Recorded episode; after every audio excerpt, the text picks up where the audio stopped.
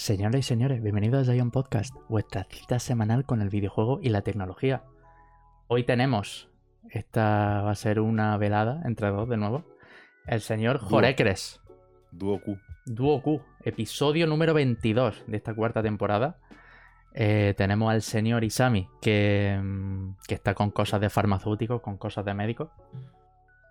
Y bueno, hoy hemos tenido aquí una. Vamos a tener una charletilla de, como siempre, de lo que nos mola: videojuegos, eh, novedades. Hoy hay alguna que otra novedad tecnológica que ahora comentaremos, porque ya sabéis que. mm, Que, bueno, llevamos unos meses con el tema de la inteligencia artificial que no paramos. O sea, de Bueno, tanto. ya bastante, yo, yo creo que llevamos ya bastante más tiempo, pero Sí, sí, o sea, verdad que última, últimamente se está comentando mucho por... Desde el de año pasado, claro, desde el año pasado con, con herramientas, pues rollo, pues, lo de Dalí, ¿no? Stable Diffusion, empezaron así un poco con las imágenes, eh, hasta lo que es ChatGPT y tal. eh, pues claro, cuando esas herramientas, ¿no? Al final salen al. eh, llegan al público, eh, pues eh, evidentemente la gente tiene mucho tiempo libre y somos muchísimas personas para probarlo y salen movidas súper súper chulas. En Twitter la gente está que, vamos, siempre me encuentro algún alguna que otra mierda de, de ChatGPT y me la guardo. Em, como un, un tweet que vi de un tío, que no sé si lo has visto, que es de em, que le decía a ChatGPT de conviérteme estos 100 dólares en el máximo dinero posible. Tiene que ser un oficio que no sea mm, manual, en plan de trabajo Sí. artesano ni nada. Y. em, y básicamente, pues, pues. Y se dedicaba poquito a poco a invertir, le llegaban inversores, como que se creó una página web de, de medio ambiente o algo así, de producto ecológico. Y. Y tío, no sé, o sea, al final son, son cosas súper útiles. Ahora si tenemos más tiempo hablaremos un pelín, porque hay alguna que, que otra cosita de, de inteligencia artificial. Pero, pero bueno, como siempre, eh, aquí no está Isami para preguntarte, pero, pero Jorecres, eh, ¿cómo ha ido tu semana a nivel videojugabilístico? Pues esta semana bastante de chill, la verdad no estoy jugando mucho últimamente, estoy sobre todo con el Valorant, la verdad. Es como el juego de refugio, ¿no? El típico juego de que no te, que no te apetece hacer nada, pues jugar, jugar un Valorant. Ah, una, Pero sí verdad. Una cosilla que creo Así, que... córt- córtame, Vallejo, córtame, sí. No, es que es para darte pie, porque nos comentaste que, que iba a hablar de Resident Evil tal, del 4, de la beta, porque la probaste. Pero como las- Ah, la, sí. la semana pasada no estuviste, digo, pues por Ya. si te apetece y tienes tiempo y, y Sí, quieres bueno, pues- También es verdad que, que jugué la demo, ¿no? He probado el juego que, que, por, que por cierto sale mañana. Hmm. Y nada, bueno, puedo comentar alguna cosilla, pero. Pero vamos, que ya, ya cuando lo juguemos, porque yo supongo yo lo jugaré pronto. A pronto, a lo mejor dentro de un mes y pico, pero ya, ya comentaremos el juego más adelante. A ver, a mí me interesa sobre todo por, porque tú te jugaste al 4 clásico, has estado jugando estos días. Sí, Y bueno, también no has tenido hace la. También has tenido la oportunidad de probar la demo. Porque, a ver, yo, yo ni, ni la he tocado ni nada. Sí, a ver, la demo se, podemos decir que, bueno, ya se han visto las críticas, ¿no? Que un juego con 94, ¿no? Que tenía. Una locura, sí. em, La verdad es que tiene pinta de ser un Resident Evil 2 remake, eh, pero en el 4. O sea, a nivel, bueno, a nivel gráfico no hay, na- no hay más que decir que una pasada. O sea, cómo se ve eh, con este re, re-engine, ¿no? Que es el que usa Capcom Sí, para sí. su juego. Que el motor del Capcom es muy bueno, ¿eh? Es que es muy bueno, es muy bueno. Es muy bueno, muy óptimo, o sea, muy bien optimizado en PC. Eh, se ve increíble. Yo, yo de hecho, lo estuve. También lo comentó un youtuber que estaba viendo, creo que es Juja, alguno de estos, que también es verdad que me fijé que a nivel de, de cara, a nivel facial, yo creo que es de los mejores motores, ¿eh? porque es que se ve increíble las caras. O sea, se ven. Que, que digo, tío, es que no he visto ningún otro juego con, con unas caras tan realistas, ¿sabes? A nivel también de animación y tal. Totalmente. O sea, una Y locura. bueno, y a nivel gráfico una locura. Y bueno, él también es verdad que os comenté también el nivel de locura de ajustes que tiene a nivel gráfico, ¿no? Como, como ya llevan acostumbrándonos los de Resident Evil, ¿no? Como en el Resident Evil 2, que tenía un montón de ajustes, que si exclusión ambiental, que no sé, que desenfoque, que si, que si la, calidad gráfica del pelo, la calidad gráfica de las caras, que si las texturas, que es 1080, 4K, no sé, mil cosas, mil mierdas, ¿sabes? Podía hasta ajustar la calidad rollo de, lo, de la cinemática, si 1080, si en 2K, si en 4K. O sea, que puedo ajustar mil, tonterías que muchas, pues son cosas que a lo mejor no va a toquetear, pero tío, que, estén disponibles, tío, está súper bien y se nota que están muy bien optimizados. Además, siempre con los ejemplos y explicándote qué hace cada cosa, ¿no? Que, que hay un montón de juegos que te ponen tres o cuatro opciones y te dicen lo que hacen, ni mierda, ni nada. Y si merece la pena, ¿sabes? Y también te sale la típica barra de cuánto consume, que si está consumiendo cierta. que si te pasa de cierta eh, procesamiento, a lo mejor pues te dice, oye, pues a lo mejor tu PC va, va, a sufrir, ¿no? Y ese tipo de tonterías, pero pues, a mí me parecen super, me parecen obligatorias en cualquier juego de PC, sinceramente. Y, estos juegos de los Resident Evil, los, los, últimos que están saliendo, todos cuentan con, este, con, este, con este menú, bueno, estos ajustes que tienen. Es que de verdad, es que muchas veces en PC es complicado. Em, eh, o sea, yo entiendo que un juego indie, yo, creo, yo entiendo que un juego indie de estos que, gráficamente tampoco una locura, que tengan un menú de, gráficos de cuatro o cinco cosas y ya está. Pero, tío, un juego gráficamente potente, tío, dame la opción, ¿sabes? Claro, ese tipo de, opciones y, y, porque tenemos PCs buenos, pero imagínate alguien que tiene un PC más económico, lo que sea, pues este tipo de ajustes puedes conseguir que no pierda tanta calidad y gane mucho a nivel de rendimiento, ¿sabes? Sí, o que te pasa consola, básicamente. Si tienes un PC de mierda y tal y quieres jugar a estos juegos, pues aprovechar si tienes alguna consola y si no, pues ya está.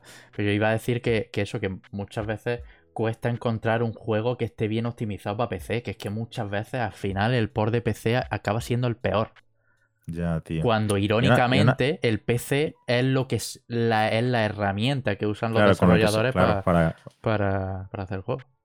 Que, que, una pena, tío, porque realmente el PC es donde más potencial le va a sacar, ¿sabes? Que, al final todos sabemos que, que, los gráficos se limitan por las consolas. todos sabemos que, que a nivel gráfico si nos fueran por las consolas, los juegos estaríamos ya a un nivel gráfico loco actualmente. Pero sí es verdad que pues se tienen que adaptar también a las consolas, no tienen que ir más o menos parejo a las consolas porque al final es un, es un mercado donde venden también muchísimo. O sea, al final donde van a, van, van a vender en, consolas, realmente. O sea que mm, tienen que tener eso en cuenta.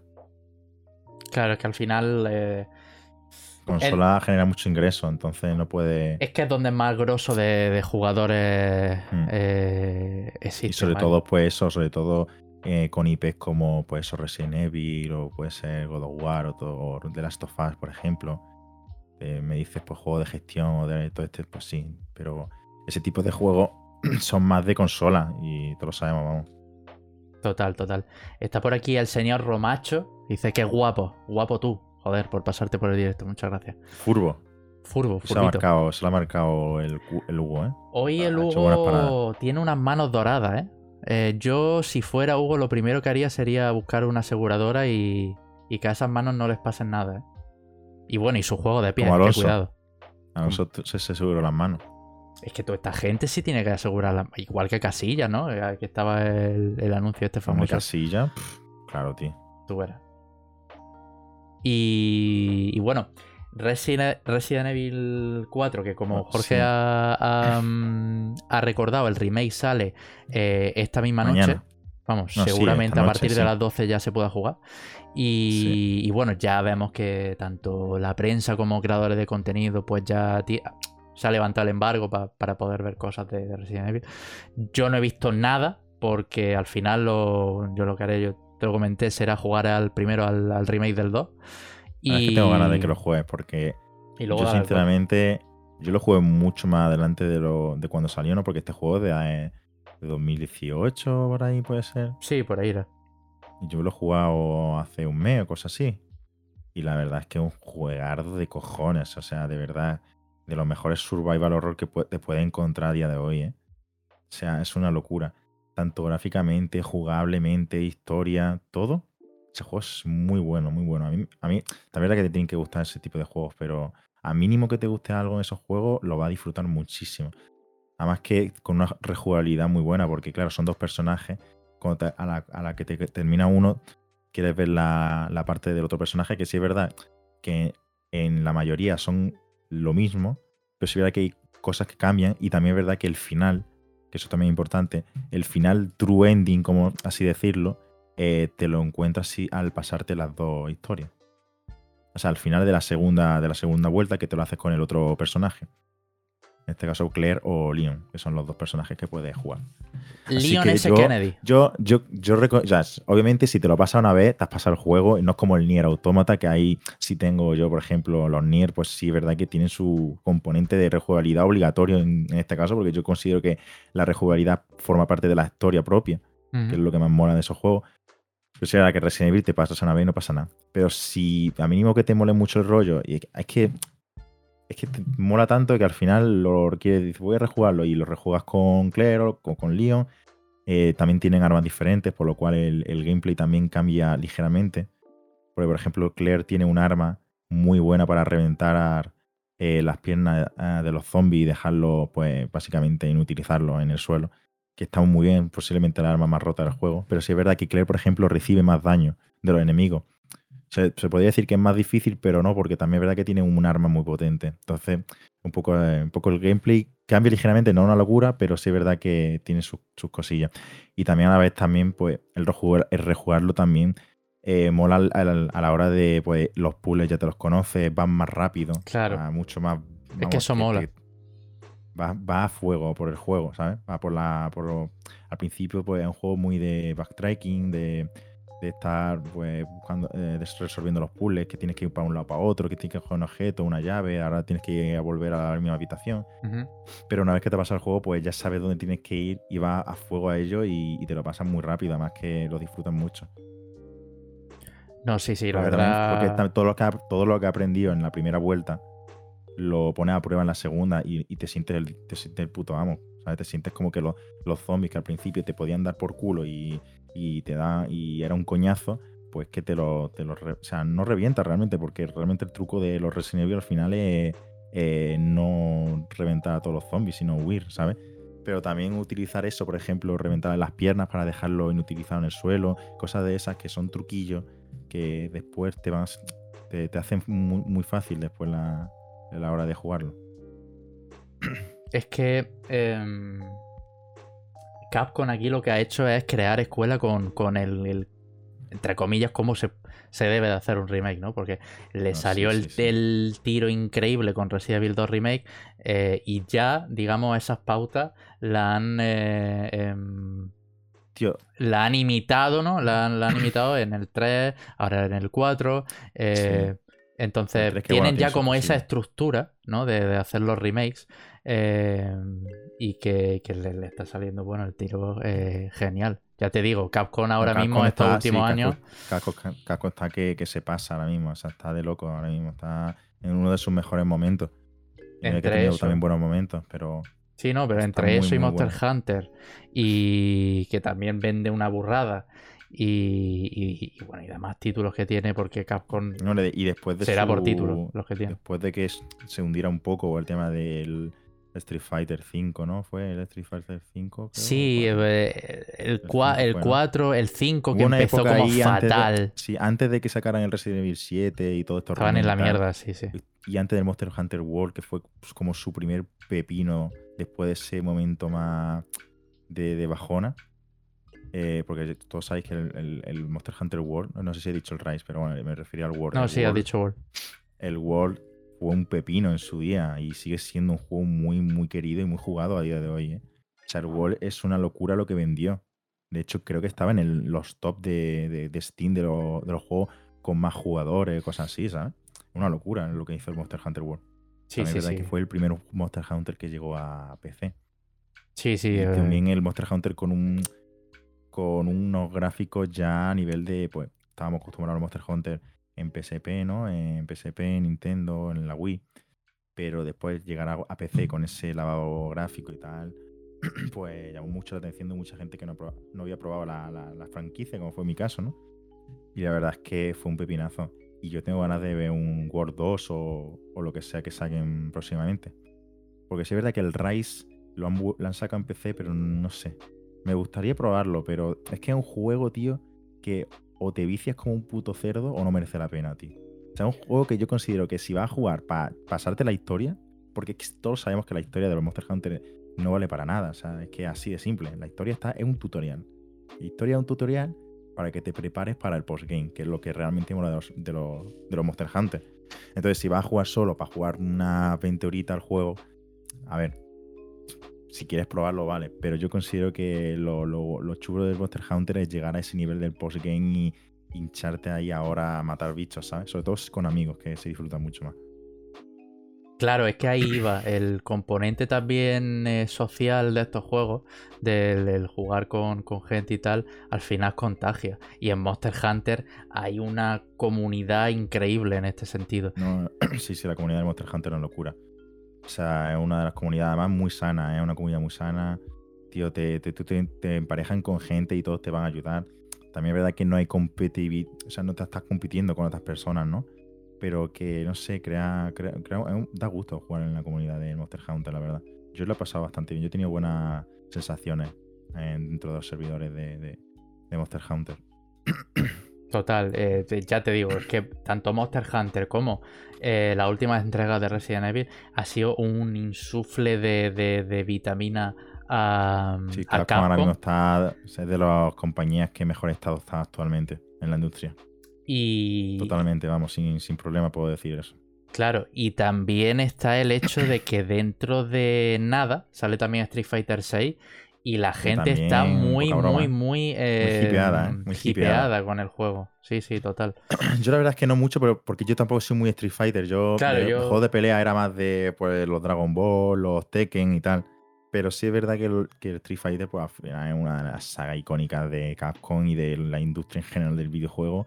Y que, coño, que mueve mucho fan. Y, y bueno, pues hay muchas ganas del, del nuevo, porque el anterior fue un poco fracaso no diría, pero sí es verdad que fue bastante decepción para muchos. y vamos a ver este... ¿Sí? Es que la decepción vino, vino inicial, pero luego al final, con el hecho de mm, invertir mucho más en el tema del competitivo, en el Evo, eh, pues, pues también eh, hacer las cosas medianamente bien dentro de. Pero al final es que el inicio es tan importante en un juego, tío. Solo, hay que, solo hay que decírselo al Cyberpunk, tío. Sí, sí, no, claro, desde Un juego que, mira, yo no lo he jugado, lo quiero jugar y lo jugaré 100% seguro. Pero vamos, que yo he visto muchos vídeos, análisis sobre ese juego, de lo que sucedió y tal. Y si es verdad que se merece en parte lo que pasó, porque si es verdad que hubo mucha, mucho, muchas mentiras y muchas mierdas que eso no, debería ser permitir, no se debería de permitir, ¿no? Pero sí es verdad que es un juego que, que, tío, que a día de hoy, tío, yo con la gente que lo conozco y lo ha jugado, lo considera un juegardo y un muy buen juego y no lo dudo, vamos, para nada. ¿Qué pasa? Que pasó lo que pasó y tiene esa imagen, ¿no? Un poco también como el, el No Man's Sky, ¿no? Otro ejemplo claro de, juego que, fue un desastre a nivel en, el inicio y que a, a día de hoy, pues, dicen que están bastante bien y que hay mucha gente que lo disfruta, ¿eh? Me, alegra que hayas sacado el tema del, Cyberpunk porque es que es que lo, que le pasó a Cyberpunk eh, ese cúmulo de, de, mentiras y de, y de tendencias que suceden en la industria le, tocó a Cyberpunk, ¿sabes? Ya. Pero es algo muy generalizado y preocupante en la industria. O sea, yo entiendo que es verdad que que, se llevó mucha más mierda de lo que se merece y que en realidad es un juego muy bueno y tal. Pero tampoco hay que quitarle lo que hicieron, tío. Porque lo que pasó fue muy, muy sucio, ¿eh? Fue muy sucio y, tío, y es que esas cosas se tienen que pagar de alguna forma. Es verdad que después la imagen que, ha recibido se lo va a llevar para el resto de su vida. Cuando no es, justo, ¿no? Porque el juego es un buen juego, es un juego de, es ya un referente en ese sentido. Pero... cómo no hacer las cosas. pero, pero parte tampoco hay que quitarle lo que pasó, ¿sabes? No hay que. Es que muchas veces pues nos jode, ¿no? El hecho de, tío, que, que este juego que sea tan bueno y que tenga, que esté tan infravalorado por lo que pasó.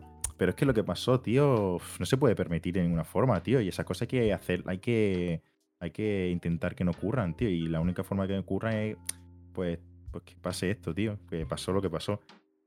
Y es como los Pokémon, tío. Los Pokémon, ¿qué pasa? Que salen Pokémon que, que, que, son criticados incluso por los propios fans. Pero como es Pokémon y family friendly, happy, happy, pues al final sí van a seguir haciendo lo mismo. Porque aquí la gente se la suda todo y va a seguir comprando los juegos y tal. Pero en Cyberpunk, por ejemplo, pues sí es verdad que se llevaron una buena hostia. Una hostia tremenda, tremenda.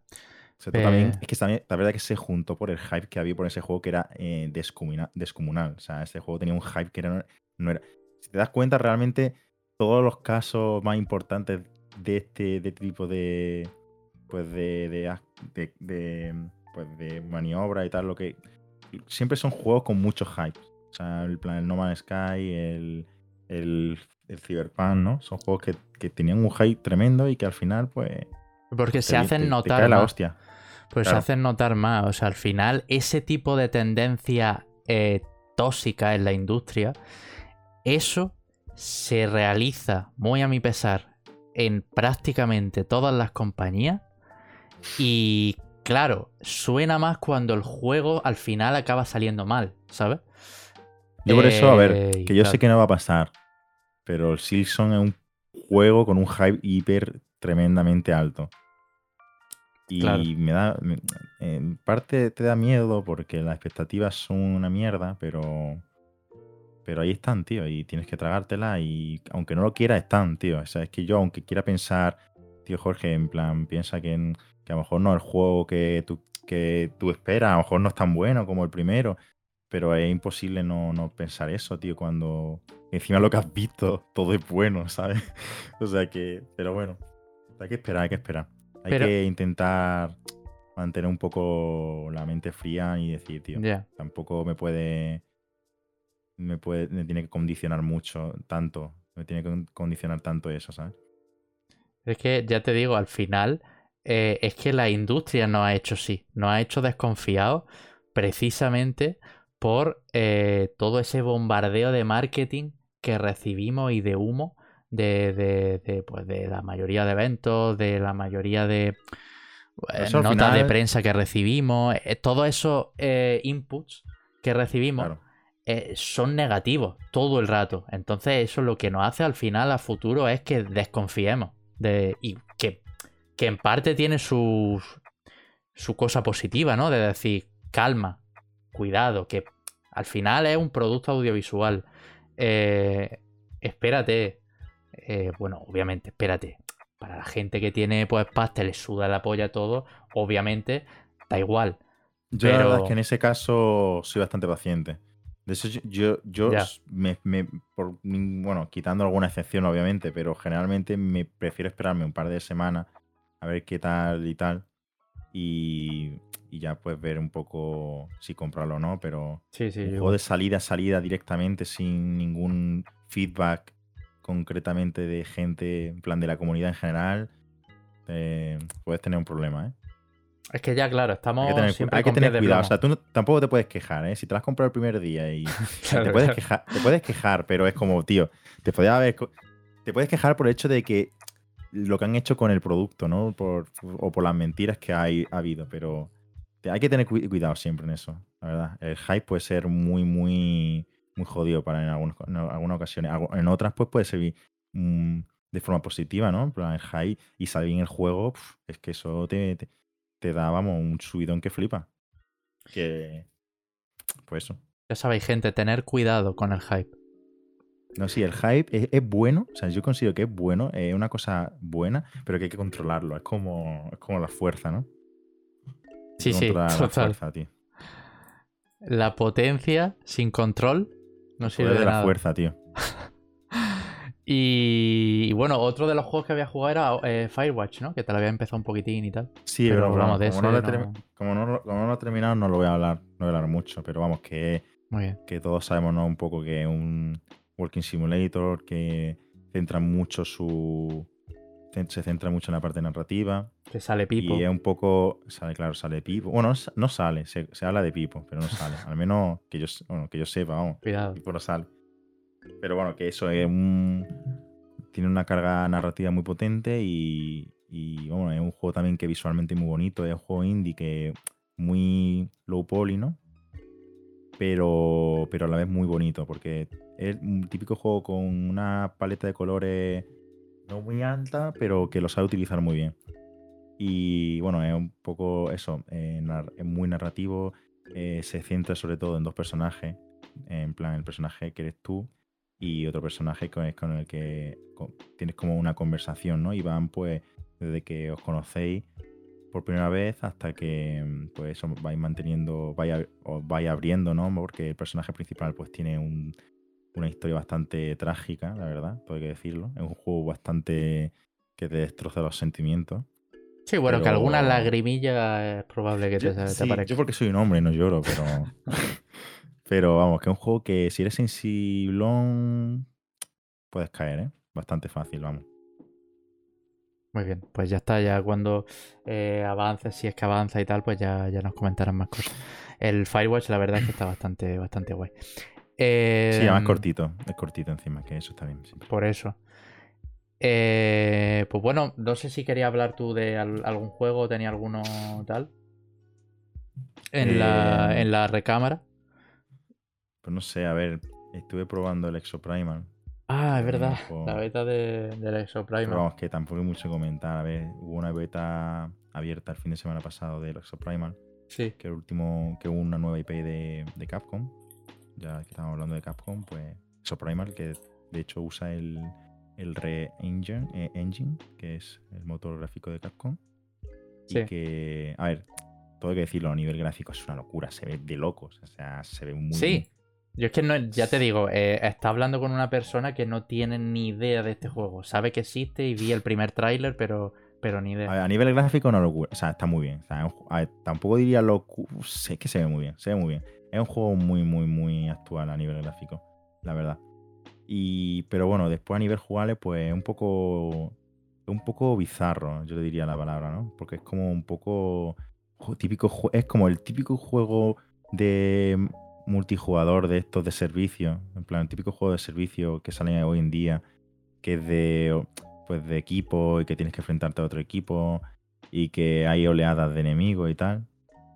Y es como, en plan, también aparecen dinosaurios de por medio, es lo que más bizarro es para mí, que estás como en un mundo futurista, pero hay como portales mm, que donde aparecen dinosaurios y velociraptores, T-Rex, eh, Triceratops, de todo, vamos, de todo te puede encontrar.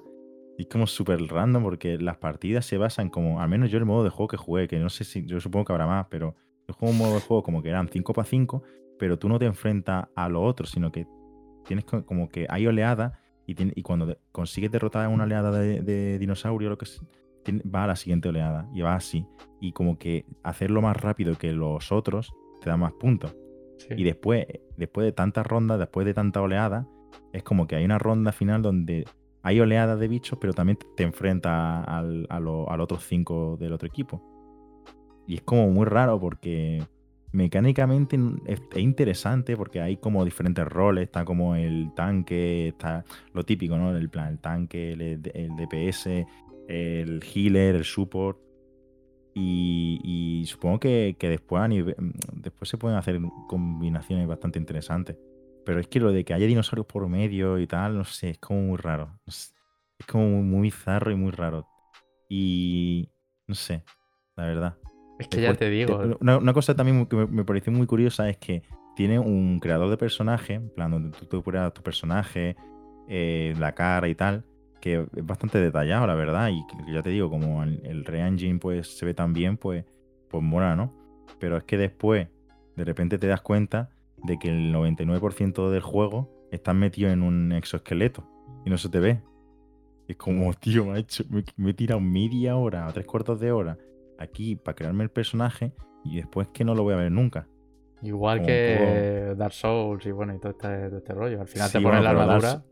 pero Dark Souls, al menos en los primeros, como el, el- el editor de personajes, todos sabemos cómo es el editor de Sí, personajes. sí, o es una basura. Ya no o sea, en plan, es, es para que le dé a aleatorio y empiece la partida, o sea, sinceramente. Que es que además cada las vez que, caras son. cada vez que to- es que cada vez que toca algo, va a peor. O sea, en plan, nada, no toca algo y va mejor. Todo va mal. Entonces, Sí, como sí. mejor, po- lo pone aleatorio y el que te salga, el NPC primero que te salga, ese, para adelante. Es que Es que total, sí parecen es verdad todos que de no. Uganda, tío. todos, todos los personajes que le dé a random y tal. Buen Ojo. comentario, Vallejo, eso puede ofender a gente. Sí, sí, literal. Pero no, en serio, de verdad. O sea, el editor de, de- de Dark Souls siempre me ha hecho bastante gracia. Ya, sí. Y también me ha hecho gracia, es que ya te digo, no he visto nada de, del Exo Primal. Y al ver el tráiler, los mini dinosaurios esos que, han, que venían en la oleada, o sea, no sé por qué, pero me han, me han hecho demasiada gracia. Que te vengan de repente una oleada de dinosaurios así todos Sí. Que vengan a por ti. O sea, Pero es que, en plan, es que no tiene ningún sentido nada. En plan, no te explican, al menos yo no sé si hubo un. Yo no sé si es que era la beta y no te lo explican ni nada, pero yo me metí en partida y de repente me, empieza a, me empiezan a aparecer portales donde aparecen dinosaurios. Digo, ¿por qué? ¿Por qué están apareciendo dinosaurios de la nada? ¿Por qué dinosaurios, tío? ¿Quién está enviando dinosaurios? Quiero saber más sobre esto. Y ya está, pues eso. Pero bueno, ¿tú crees que llegará en algún punto a jugar al juego final? Después de la Yo creo beta. que no. La verdad es que no es mi rollo de juego. Porque es un juego de estos de servicio. Y sinceramente, yo el único juego así de servicio que juego son el Valorant y LOL, sinceramente. Yo creo que me, que alguno, alguno de vez en cuando jugaremos. O sea, a mí me gusta de vez en cuando probar juegos nuevos de multijugador, ¿no? Pero nunca me acabo enganchando ni, ni dejándome ahí todas las horas, ¿sabes? Ya. Por, por ejemplo, de hecho, yo te diría que si algún día está en el Game Pass este juego, porque yo, yo no sé si va a salir en Game Pass o no, pero Sí, sí, sale Game Pass el día 1. es un juego típico de jugar y decir, tío, ¿qué hacemos, tío? ¿Probamos otra cosa que no sea el Valorant y jugamos otro juego? Pues el típico juego que, que juega, ¿sabes? En plan, es decir, pues vamos a echarnos un fin de semana jugando eso Primal. Pero no un juego que yo veo que diga, guau, voy, voy a echarle muchas horas. Este, este tiene un futuro competitivo que es súper interesante. No, sinceramente. O sea, tendrá Sí, su no. gente, sus seguidores y tal, pero vamos, que Yo creo que va a acabar siendo típico juego de nicho, ¿sabes? tampoco. Que. Como el. Bueno, es que hablamos de nicho, pero después lo juega mucha gente. Pero, por ejemplo, el, el. ¿Cómo se llama? Este que es como de ninjas del espacio, tío. El. El Warframe. El Warframe, tío. El Warframe, tío, el típico juego que dice. "¿Qui- ¿Tú conoces a alguien que gente. juega al Warframe? Pero es que después hay mucha gente que lo juega, ¿eh? Sí, sí, mu- mucha gente. Tiene una comunidad gigantesca ese juego. ¿eh? Y, y- y tiene pinta de tener una comunidad sana, como todos los juegos de ese O sea, las comunidades más pequeñillas, entre comillas, porque seguramente lo juega mucha gente, pero normalmente las comunidades más pequeñas, más de nicho, pues suelen ser más sanas, por lo general. Obviamente por, por cuestiones lógicas, ¿no? No está ahí toda la, la mugre de la sociedad, ¿no?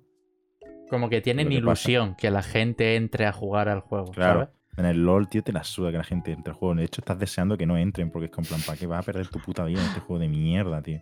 No, claro, eh, y, y muchas veces, eh, no sé si te ha pasado alguna vez que cuando eh, va a probar un juego que de repente se pone gratis, por lo que sea, ¿sabes?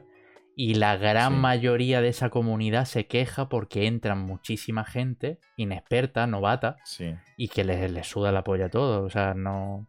Ni, ni intentan ayudar, ni, ni intentan a que se integren en la comunidad, les da igual. Eh, Entonces, muchas veces pasa eso, que sí, que en las comunidades grandes, al final. A ver, también pasa esto en comunidades grandes porque por probabilidad hay más eh, probabilidad de encontrarse a Subnormales. en los juegos. Pero, pero sí que pasa un poco eso lo que dices. Sí, sí. Em, pues nada, yo qué sé, ya cuando salga el ESO Primal, que creo que sale el 14 de julio, pues yo qué sé, si a esta gente le apetece Seguramente, un par de tardes. yo creo que algún fin de lo que sea Un lo par de tardes le, le. Pero ya te digo, también. O sea, a nivel jugable eh, es- está muy bien. En plan, animaciones, el tema de, lo- de las habilidades que tiene cada personaje. eh, no sé, parece que está bien. Pero después el, el concepto en general es como muy. No sé, sin más. Sabes que un juego servicio como muchos otros y ya está. Sí. Pues nada, yo iba a comentar, porque ya te digo, la semana, tal y como has dicho al principio, pues ha sido un poco escasa en cuanto a videojuegos, es seguir jugando al Wolong. Eh, yo creo que me faltan un par de mundos o tres para pasarme el, juego. Em, y vaya, de momento me está gustando. Sí que es cierto que a veces, pues, algunas mecánicas hay que te frustran más de, de vez en cuando, pero, pero en general es un juego que, bueno, a lo largo de todas estas semanas que he ido hablando de él, eh, un juego muy disfrutable, sobre todo si estás dentro de, ese juego, de los juegos de acción y, demás. Eh, mm. Pero había otro juego del que quería hablar em, brevemente, que es del eh, Coffee Talk, que es un Coffee Talk se llama. Ah, sí. Es un juego em, que salió, pues, bueno, en 2020, si no recuerdo mal, en la pandemia, hace unos cuantos años, y que básicamente em, es un juego en el que lo que es en lo jugable hay nula interacción. Eh, y es bueno la el típico videojuego que, que, es más narrativo, que es más sobre todo mucho de diálogo. Eh, y siempre lo encasillo dentro de los juegos del estilo del Valhalla Cyberpunk el juego este de que eres un em, eh, camarero y que la gente te va contando tu historia y demás. Este es literalmente ese juego, solo que está en una cafetería. Una cafetería en la que el dueño Dios, pero es que el Valhalla, tío, es un juego que gana mucho también, sobre todo por su estética, ¿eh? Sí, es muy, muy buena. O sea, es que, es que ese juego, si no fuera por su estética, no sería lo que es. Pero ese juego es que a nivel, o sea, entiendo que también a nivel, de, de, jugable también está bien en plan narrativo. Pero es que la estética de ese juego, la música y todo, es muy bueno. Claro, es que ahí eh, acompañan mucho. Y aquí, en ese sentido, también acompaña, porque al final. Em, la historia va básicamente de, un tío que eh, no se le ocurre otra mejor idea que abrir una cafetería, pero la abre solo por las noches, en plan a altas horas de la madrugada. Claro, entonces pues ve ahí a la, gente, la, la, escoria de, sociedad, ¿no? Que, van a, ahogar sus penas, ¿no? En, claro. En cafetería. A ver, hay un poco de todo, porque al final es un universo en el que se juntan, pues, humanos, pues con furro, con muchísimas rollo, en ese sentido. Que te va a ser rollo, vamos. efectivamente, efectivamente. Eh, y, y, claro, entonces pues es muy narrativo en ese sentido porque al final pues te encuentras con los diálogos de, la gente que viene y tal. Y luego en lo jugable, en lo jugable lo único que tienes que hacer es hacer café. Pero claro, pero es rollo café, rollo como un juego de estos de. como el juego este de los tacos. No, no, no, no, no. Eh, ahí voy, ahí voy. Porque en lo jugable lo veo muy, muy, muy por debajo del Valhalla, por ejemplo, porque Valhalla... Sí, el Valhalla estaba el tema de los cócteles, ¿no? Claro, ahí las mezclas con el tema del cóctel, que si moverlo, que si ponerle hielo, que si no colarte de... de, de sí. De altura, ¿no? De, bebida. Meter una mecánica, aunque sea simple, pero que, estén ahí, ¿no? Que, puedan amenizar un poco la parte, la carga narrativa, ¿no? Si es puramente narrativo, pues que pero también un poco de esencia, ¿no? De que estás viendo una película o un juego. una, una pelijuego, ¿no? Como le dicen a los juegos de Sony. Como, el señor David Caja. Efectivamente. No, pero aquí eh, la cosa es que el Valhalla, por ejemplo, el ejemplo más claro que tenemos, pues eso, es como más dinámico en su jugabilidad. Aquí, literalmente, es una máquina de hacer café en la que tú tienes tres opciones y tienes que meter tres ingredientes. Pom, pom, pom y, lo saca el café y listo. Y para la gente, literalmente tienes que seleccionar los ingredientes que te piden y los sirves. Entonces, ese nivel de jugabilidad es muchísimo, mucho más inferior que, por ejemplo, otros juegos como Valhalla, que sí tienen, te meten ese dinamismo. Pero aquí es como. Mm, pues bueno, o sea, no, o sea, yo iba a lo que iba, que es, yo sabía que este juego al final era como muy de, em, pues de diálogo. En PC, o en la Switch? Estoy jugando en la Vita, porque ah, hay, un, hay un port en la Vita y es, bueno, típico juego que pesa poco y, que, em, y que en portátil se juega muy bien, porque al final, pues yo que sé, estás en la cama y, y juegas este juego y te pones...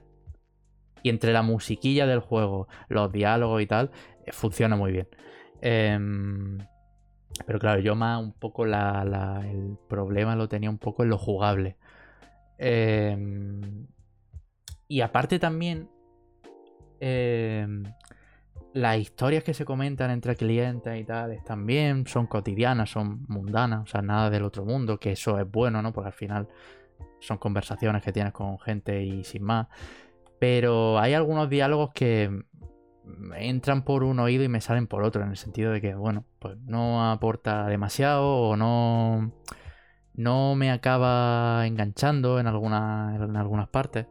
Pero, pero ya te digo, un juego que, que le veo potencial, voy a seguir pues el hecho de lo que te he hablado ha sido de las dos primeras horas que he estado con el juego. No es muy largo, ¿eh? De hecho, ya tengo que estar por la mitad porque el juego creo que eran unas cuatro horas o así, no eran, eran ultra cortos. Sí, a ver. Pero son juegos que eh, si se alargan mucho más se pueden hacer muy, claro, pesados. Claro, claro, claro. No pueden tampoco alargarse mucho. Sí. Y, y, bueno, ya te digo, en plan, la estética es... Em, es un mundo que no es futurista, es un mundo actual, pero es... Em, tiene la diferencia esta, pues que te digo, de que no son solo humanos, sino que hay múltiples razas, ¿no?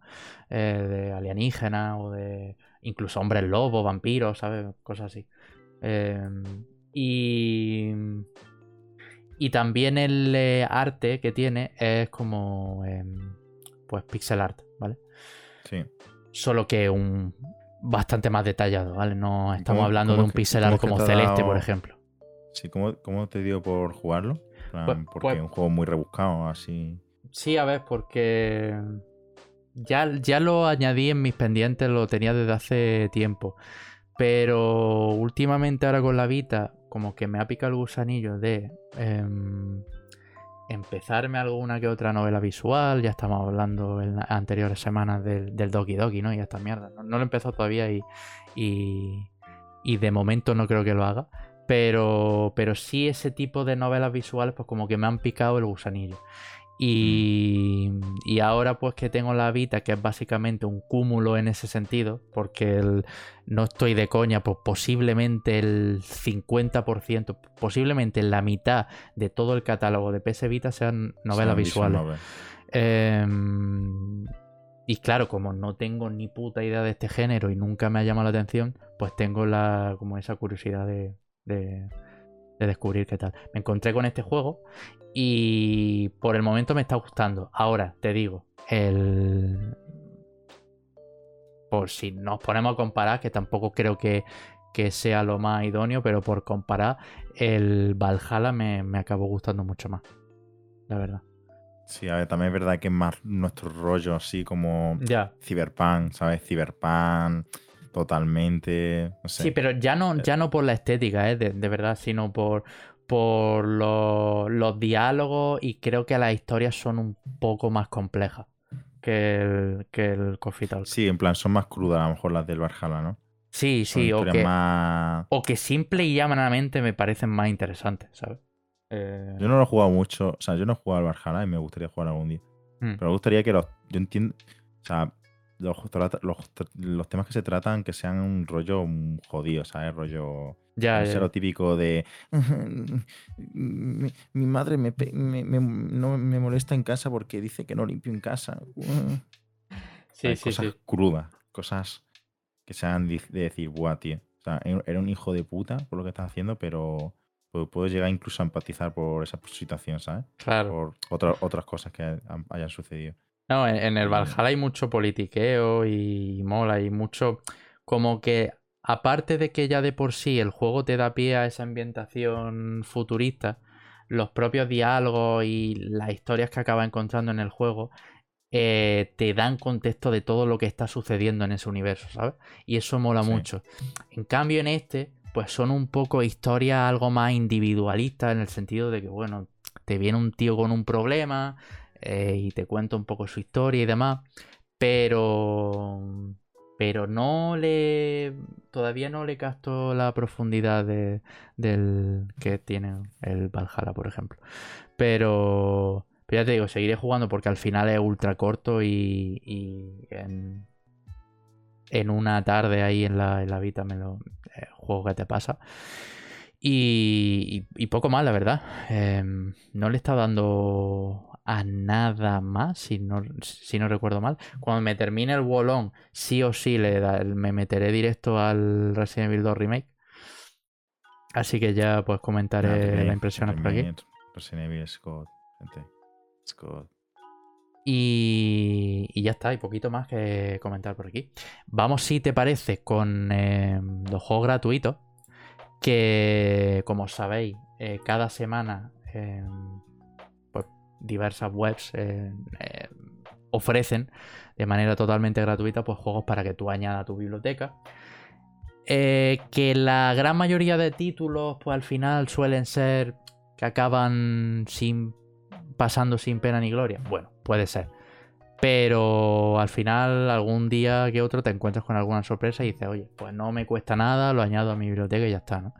En el caso de, mm, de la Epic Games Store, tenemos, eh, que ya hablamos la semana anterior, del Chess Ultra, que, que es un juego en el que coge el ajedrez y lo lleva al siguiente nivel, ¿sabes? Porque aquí... Sí, es, ajedrez 2, vamos.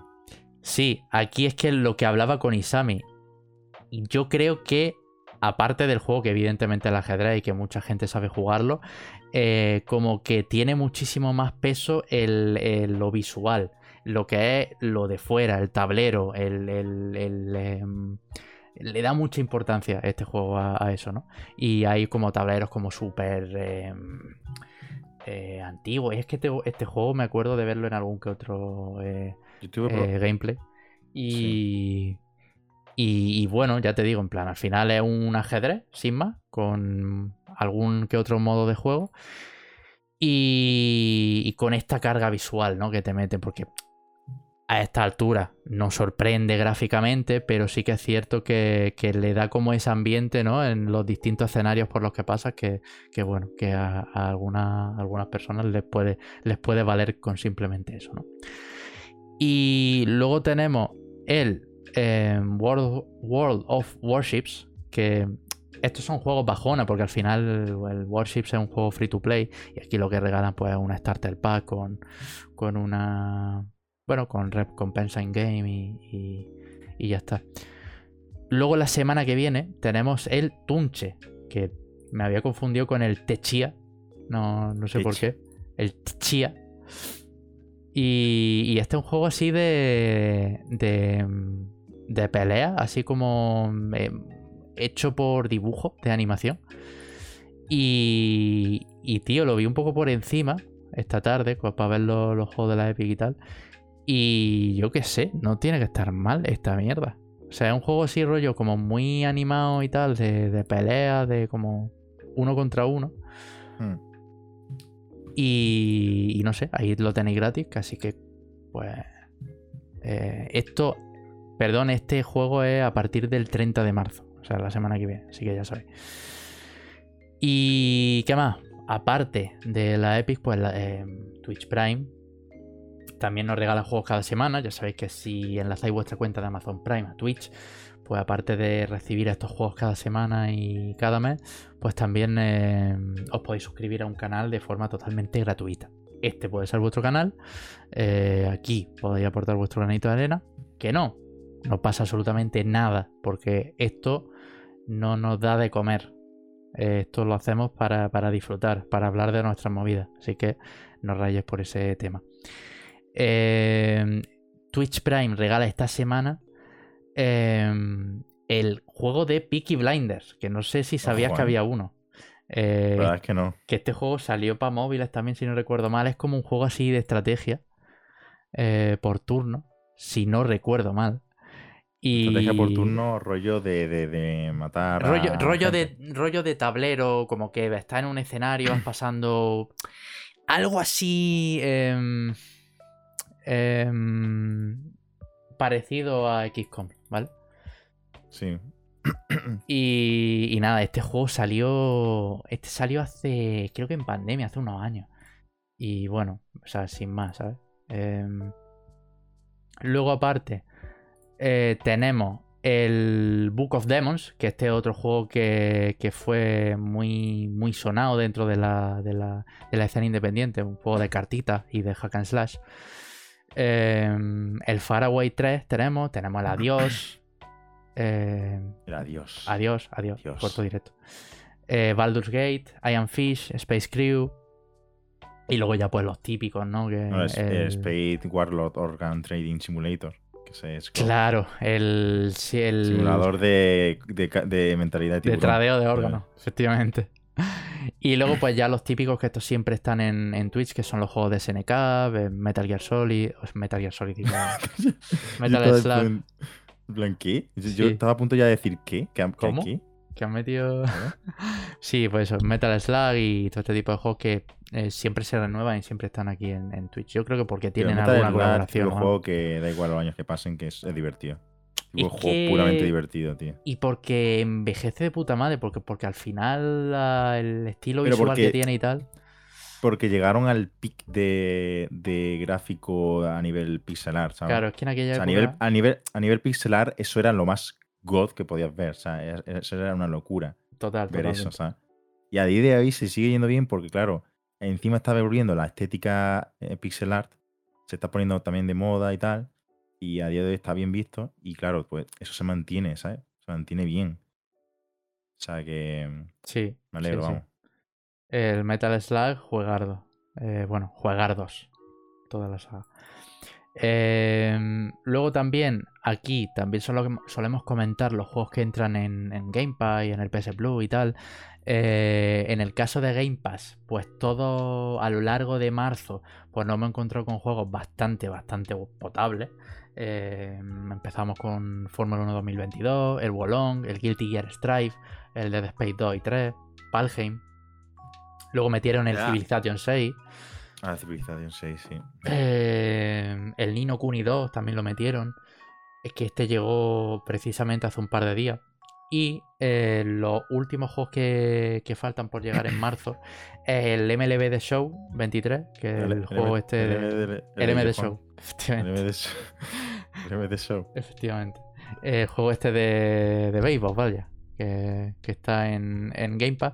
Y el Infinite Guitars también, que está para consola y PC. Em, y luego falta por hablar de los juegos del, del Game Pass. Que Game Pass. aquellos que tengan la suscripción estándar, pues, pues, van a poder eh, canjear en su biblioteca el Battlefield 2042, el Minecraft Dungeons y el Code Vein, ¿vale? Son juegos tanto para PlayStation 5 como para PlayStation 4. Eh, luego, aparte de estos juegos, pues como ya sabéis, tenéis, si ascendéis al tier eh, extra y premium, pues tenéis un catálogo de juegos similar a, a Game Pass donde podéis encontrar alguna que otra joyita bastante guapa. Eh, así que echarle un ojo en ese sentido. Y bueno, poquito más que comentar aquí, la verdad. No sé si han regalado algún otro juego más adicionalmente, pero, pero de momento esto es todo. Eh, bueno, lo voy a meter aquí y ya no lo quitamos de en medio, pero es que el otro día lo, lo vi en Chollo, que apareció esto en Chollo, y es la, la guía eh, Ah, sí, de- del Zelda, ¿no? del Zelda Breath of the Wild, que es básicamente un PDF que Nintendo proporciona. Claro, y está gratis y lo podéis descargar. Y echándole un ojo al PDF, em, vi que era como, como el típico em, librito que te aparece en, en los videojuegos de antes, cuando compraba en físico, ¿sabes?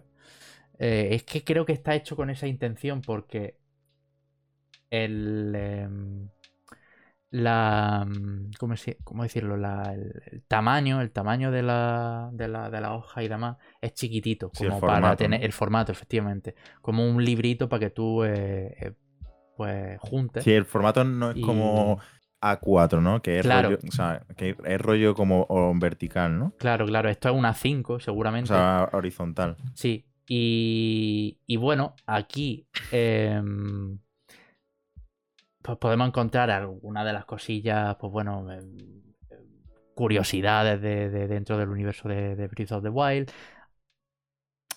Sí es cierto que sirve como guía, pero tampoco entra mucho en profundidad, ¿vale? Al final.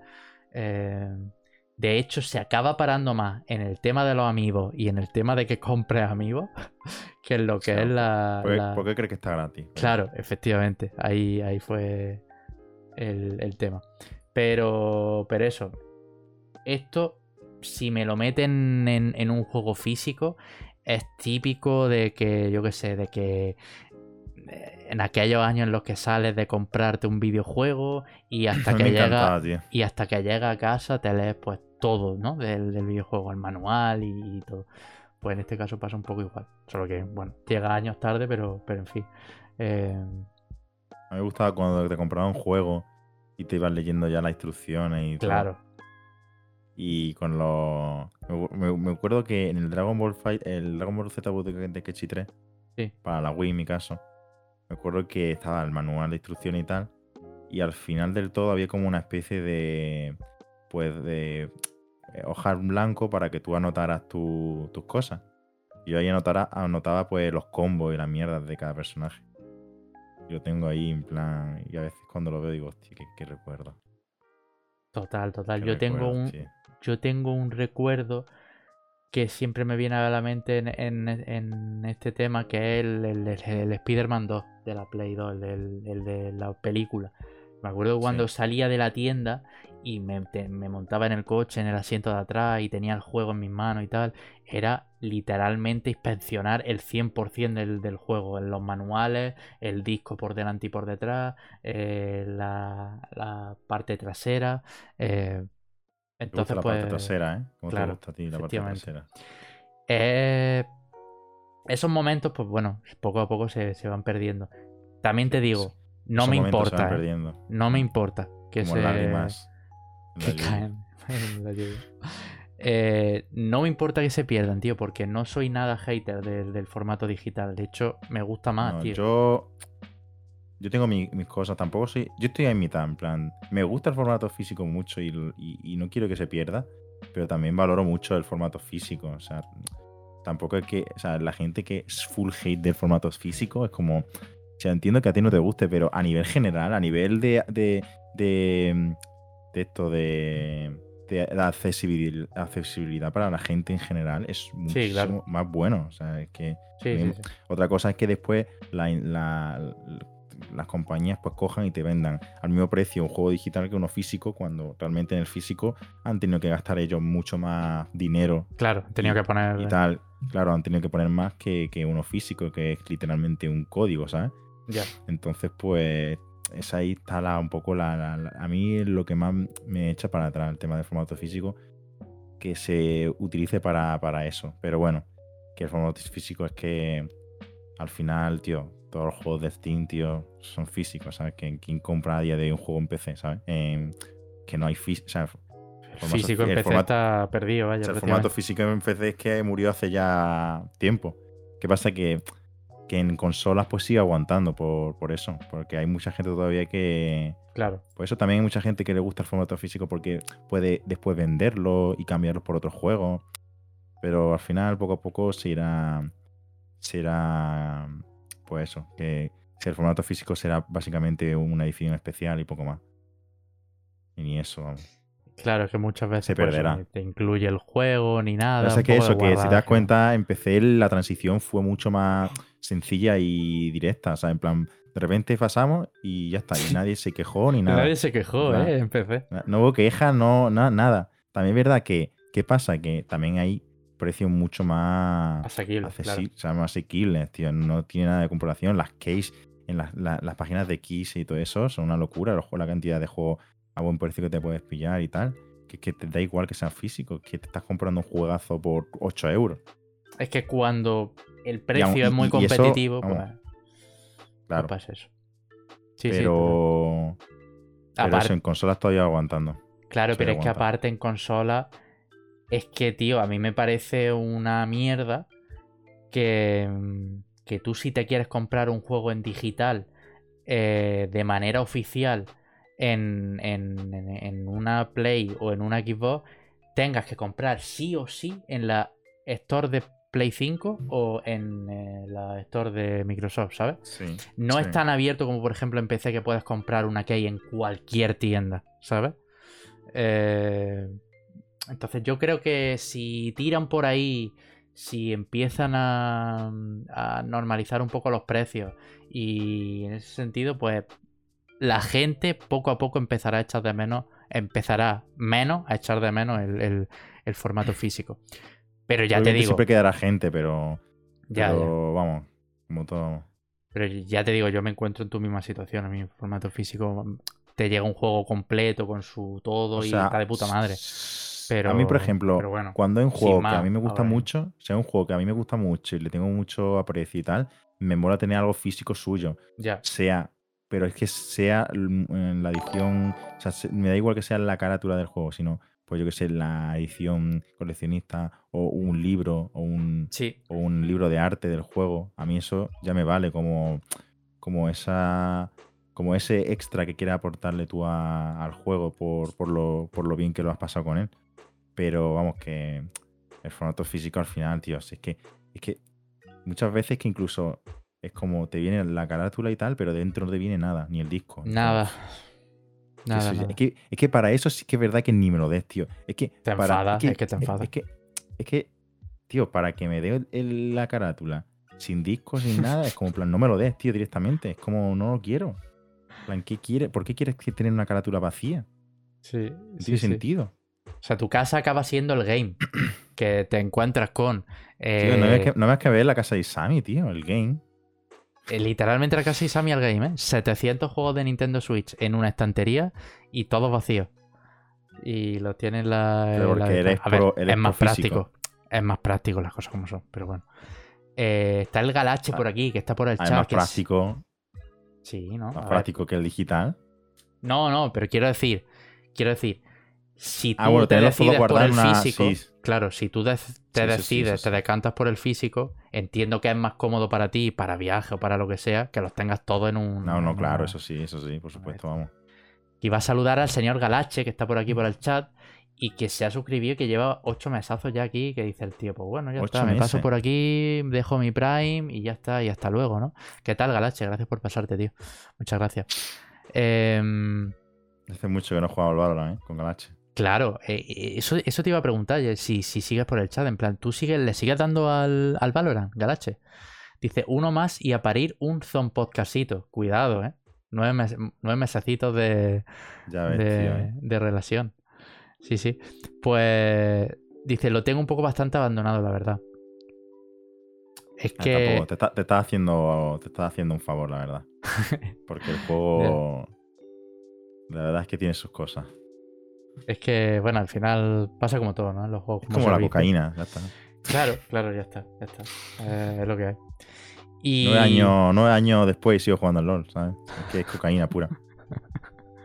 Y aquí está el tío y ya está, no pasa nada. Eh, ¿Qué iba a decir? Bueno, pues el, el tema de- del, del PDF del Zelda, que lo tenéis ahí, lo pongo Ah, por sí. aquí. Además gratuito, ¿eh? Full gratis. Pongo por aquí PDF, el, el link, que es un PDF sencillito, te lo descargas y bueno, y ya tú, si quieres imprimirlo, pues allá tú. Eh, Poca broma, pero realmente si lo imprimes en buena calidad y en Sí. un formato así y tal, te puede hacer algo chulo, ¿eh? en papel de este.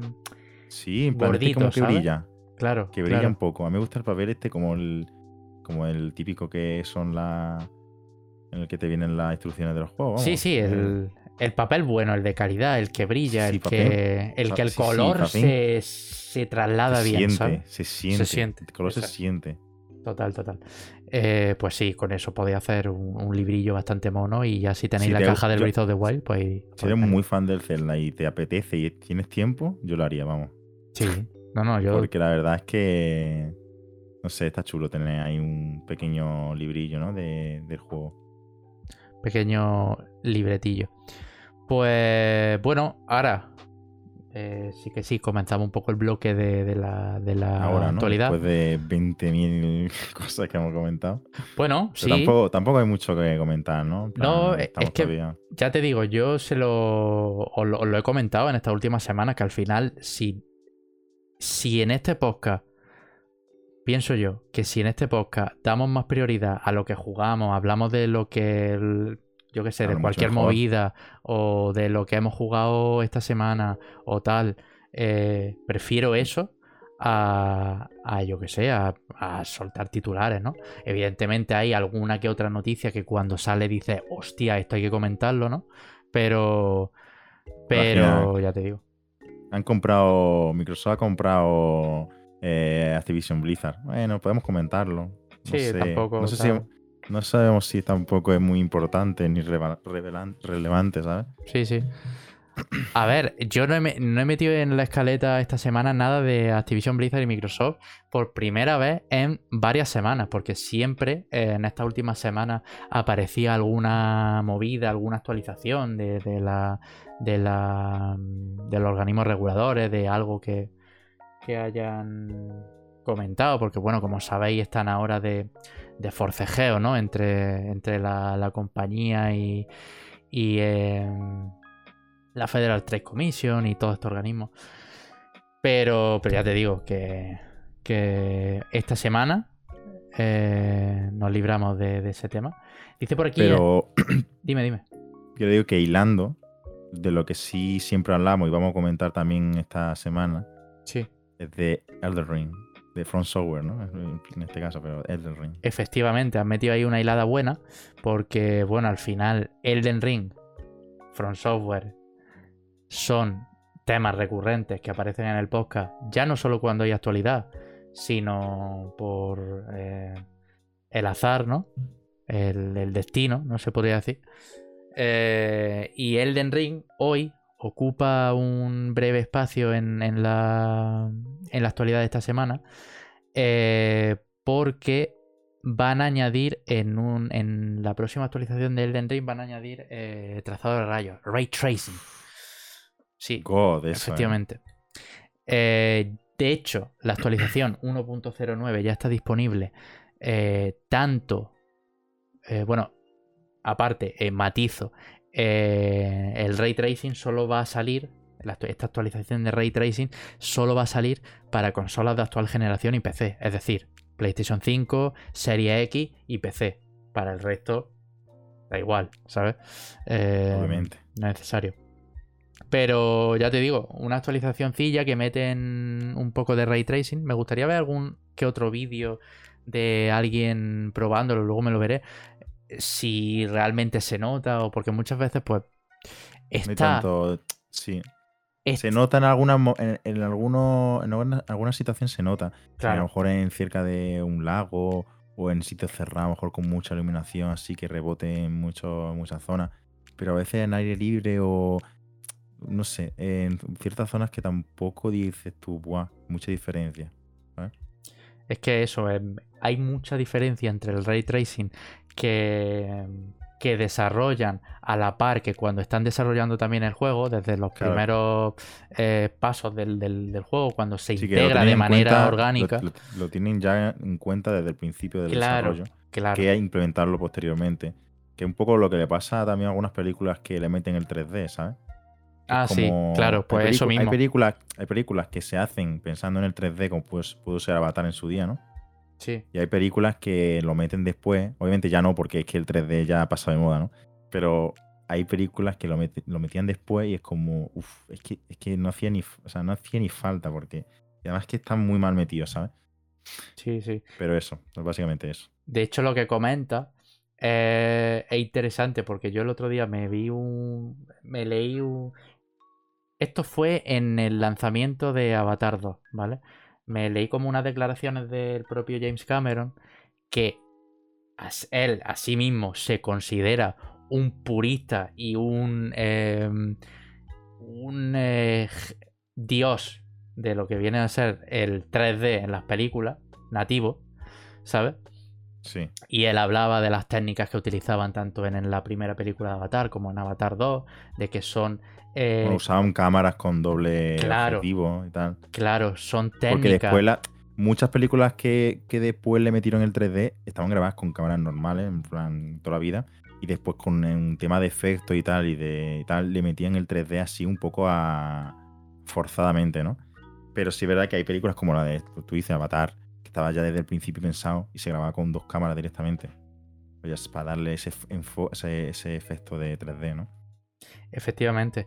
Y, ya te digo, en plan, había como una diferencia, él comentaba que había una diferencia abismal entre lo que ellos hacían, obviamente, porque ya no es que solo integraran el 3D en sus películas, sino que la propia técnica de 3D em, se integraba también en parte de, esa narrativa que creaban con Avatar, ¿sabes? Eh, formaba parte de esa historia en cierta medida. claro, en plan, el, lo que viene siendo el bioma ¿no? de Avatar, ¿no? Las plantas, todas las luces todo, y tal. Todo, todo, todo, todo estaba hecho para el 3D. Todo. Todo estaba hecho. En cambio, cuando ya Hollywood se enteró de que estas técnicas eran extremadamente caras, pero querían seguir, querían seguir impulsando la tecnología 3D, pues lo que cogieron era básicamente em, em, abaratar costes metiendo el 3D en postproducción. Y al final, pues yo qué sé, por eso salieron muchas películas luego después de animación o lo que sea, que a lo mejor te meten tres escenas en las que aparece una burbuja en la, en, la pantalla o tal, que te la añaden por meterla a, Cholón. Y, era un 3D, pues bueno, que estaba bien dentro del cabe, siendo, siendo algo que meten después, pero que no tiene nada que ver en ese sentido. Está el señor Alex Bass que se ha pasado aquí por el, por el, por el chat. Muchas gracias, tío. Gracias por pasarte. Eh, dice, hola, buenas noches, cosas guapas. Guapa tú, joder, qué Dios. Em, y bueno, estábamos comentando eso, el ray tracing de. Ahora que el Joreker está ahí conmovida. Hostia, que no lo hemos comentado. Bueno, ahora, ahora, lo mencionamos, que, el, chabón este cumple 27 tacos, que hay que mencionarlo, que es su cumpleaños, joder. Eh, ahora, ahora cuando venga le felicitamos. Eh, todos juntos. Eh, hablábamos del ray tracing en el del ring. Que, ya te digo. Em, esto ya está disponible, ¿vale? En la actualización 1.09. Y, poquito más. Ya te digo, a mí me gustaría ver eh, qué tal em, encaja en el mundo. Si, si, si hay una. Ha vuelto. Eh, que tío, que, felicidades, joder. Felicidades. 27 añazos. No, que joder, que, te quería felicitar en el podcast y al final no lo hemos hecho. Que me la ha recordado el. Me la ha recordado esta gente que estaba hablando con el chat que dice: Hola, hola, buenas noches, cosas guapas. Y yo le he dicho, joder, que se me ha olvidado que el Jorek es su cumpleaños. Vaya a jugar. Y. Creo que no juega hoy. hoy. Hoy paso. Eh. Y hablábamos de eso, del Elden Ring, que tengo ganas de, saber el ray tracing qué tal va. Y si el rendimiento decrece mucho, ya lo veremos. Eh, bueno, ya sabéis ya que lo que más esperamos indudablemente es la, expansión. Eh, que va a llegar una, nueva expansión de que amplía la historia del Elden Ring y que bueno, aún no hay fecha, pero, pero bueno, al menos sabemos que está confirmada, que va a continuar la historia y que ahí estaremos para, darle cuando salga. De momento está también el modo coliseo este para meterse de hostia en PvP y, poquito más, la verdad. Em, lo que sí, eh, que no es poco, que me gustaría comentar y que creo que es el, digamos, el main theme de la actualidad de, de estos últimos días, es precisamente Counter-Strike 2. Eh, Hostia. Una eh, actualización que finalmente se ha acabado confirmando, gratuita, y que sustituirá al actual Global Offensive, ¿vale? Que lleva desde 2012 dando la, nota en, Steam. Y, bueno, ya sabéis, eh, creo que la semana anterior y tal mencionamos brevemente esas filtraciones del, de, esta de este eh, CS2 y pero bueno no era nada oficial era pues simplemente pues pequeña eh, em, pequeños bits de información que venían acerca de, bueno, de, parte del código, que sí, de aplicaciones de terceros y demás. Y, y bueno, por fin, Valve eh, ayer, creo que fue ayer, eh, lo confirmó oficialmente, eh, publicando tanto en sus redes sociales como en su blog y tal, de, de las novedades de este Counter-Strike 2. Principalmente, la novedad, digamos, más notoria es que el juego se porta a Source 2, lo que em, le da un lavado de cara bastante notorio. Sí que es cierto que cuando me vi el vídeo en Twitter, porque me vi la noticia que publicó en Valve oficial en Twitter, vi diferencias, pero no vi tan. Digamos que no vi un salto tan notable. tampoco es una cosa que dices, tú te lo pones y te cuesta, ¿eh? Claro. ¿Qué pasa? que viendo anoche eh, algunos streams ya en alta calidad y viéndome vídeos y eh, viendo al, todo anterior. Eh. al calvo de Sirmaza, por ejemplo, que le han dado la, clave del, del, CS2, em, que también ha estado jugando, pues he estado viendo así vídeos así salteados y tal, y se aprecia bastante, tío. O sea, yo me, apetece verlo en primera persona en el, monitor y tal, porque eh, Dash 2 en, el, en este CS2 eh, luce, luce increíble y me, apetece simplemente darle.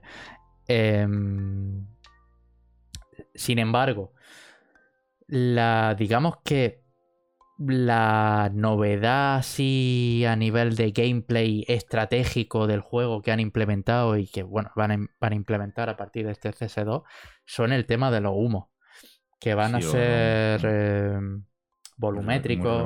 sí van a ser volumétricos en el sentido de que van a interactuar con el entorno. Si a lo mejor eh, lanza un humo en un recoveco pues a lo mejor ese humo se expande alrededor de ese recoveco eh, cuando tú disparas en el humo, las balas eh, lo atraviesan y puedes ver a través de, ese rastro que dejan, ¿no? Eh, incluso si tú tiras una granada, una, granada de fragmentación al humo, el humo se despeja durante unos segundos.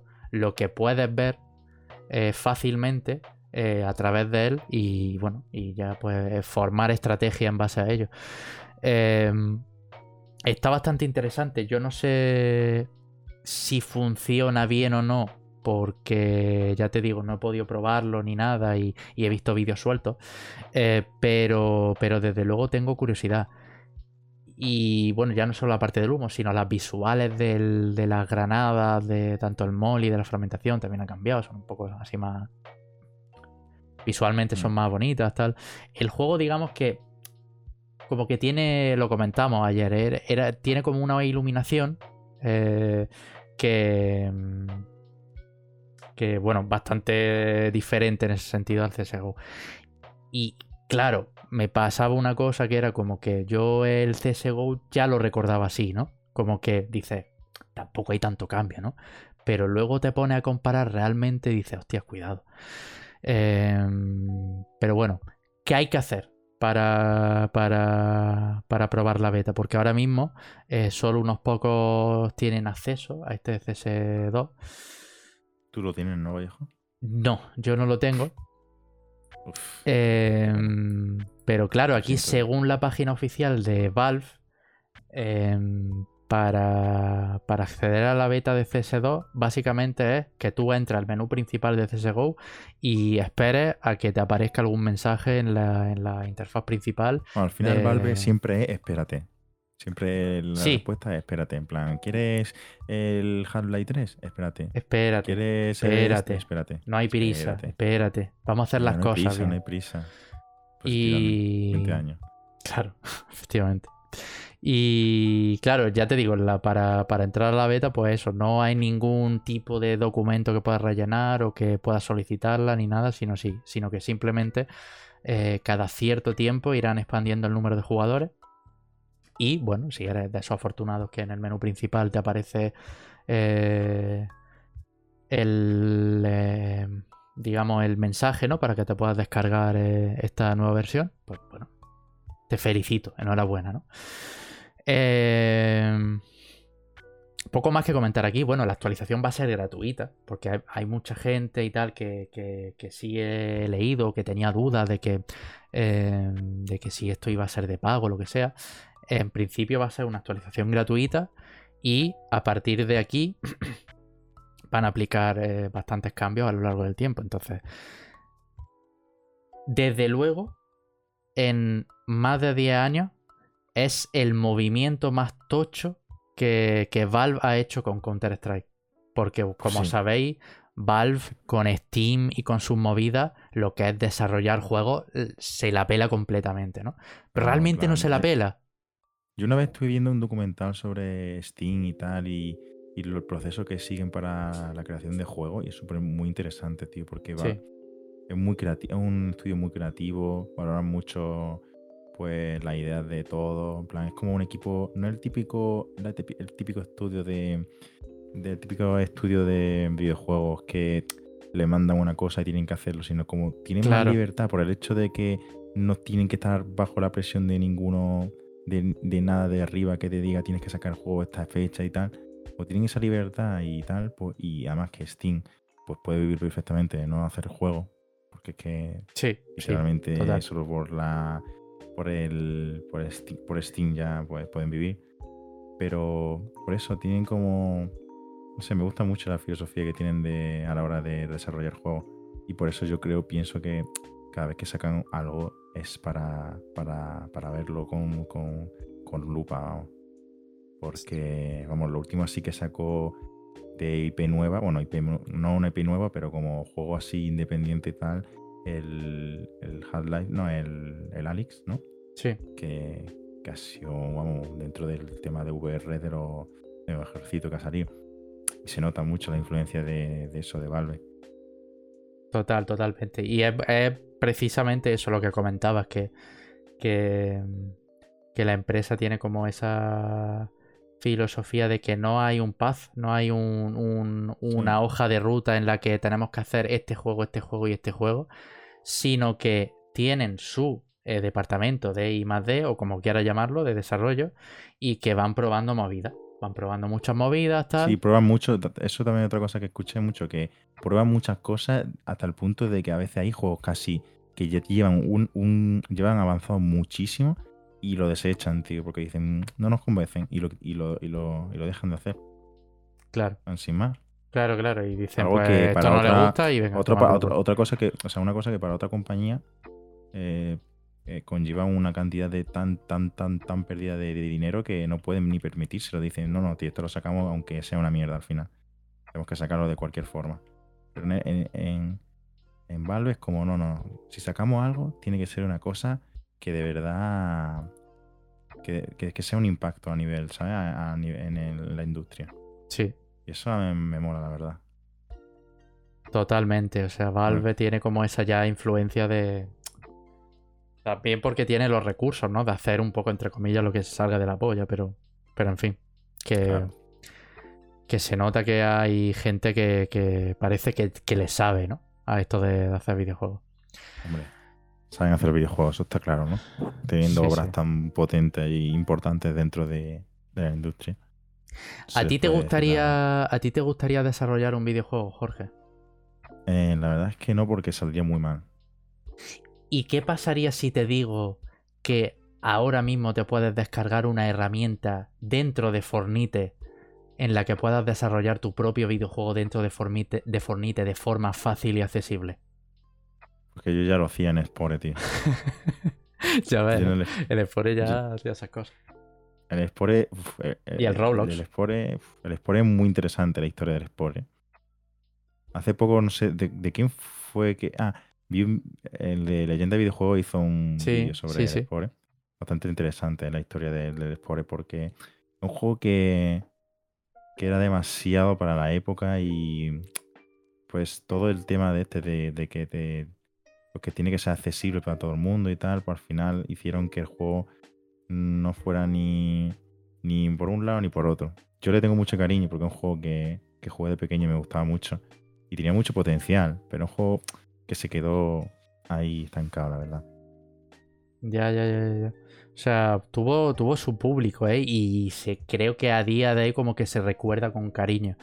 Pero, pero sí que es cierto que no pegó, digamos, ese pelotazo, ¿no? Como, como Es que- veces A ver, pasa. a nivel media crítico, sí es verdad que, que lo pegó porque, coño, era un juego muy, era un juego muy esperado y tal. Sí, sí, sí. Pero sí es verdad que, que a nivel jugable es que como que intenta hacer muchas cosas y al final no acaba de centrarse mucho en ninguno, ¿sabes? Y eso al final puede ser un problema muy gordo.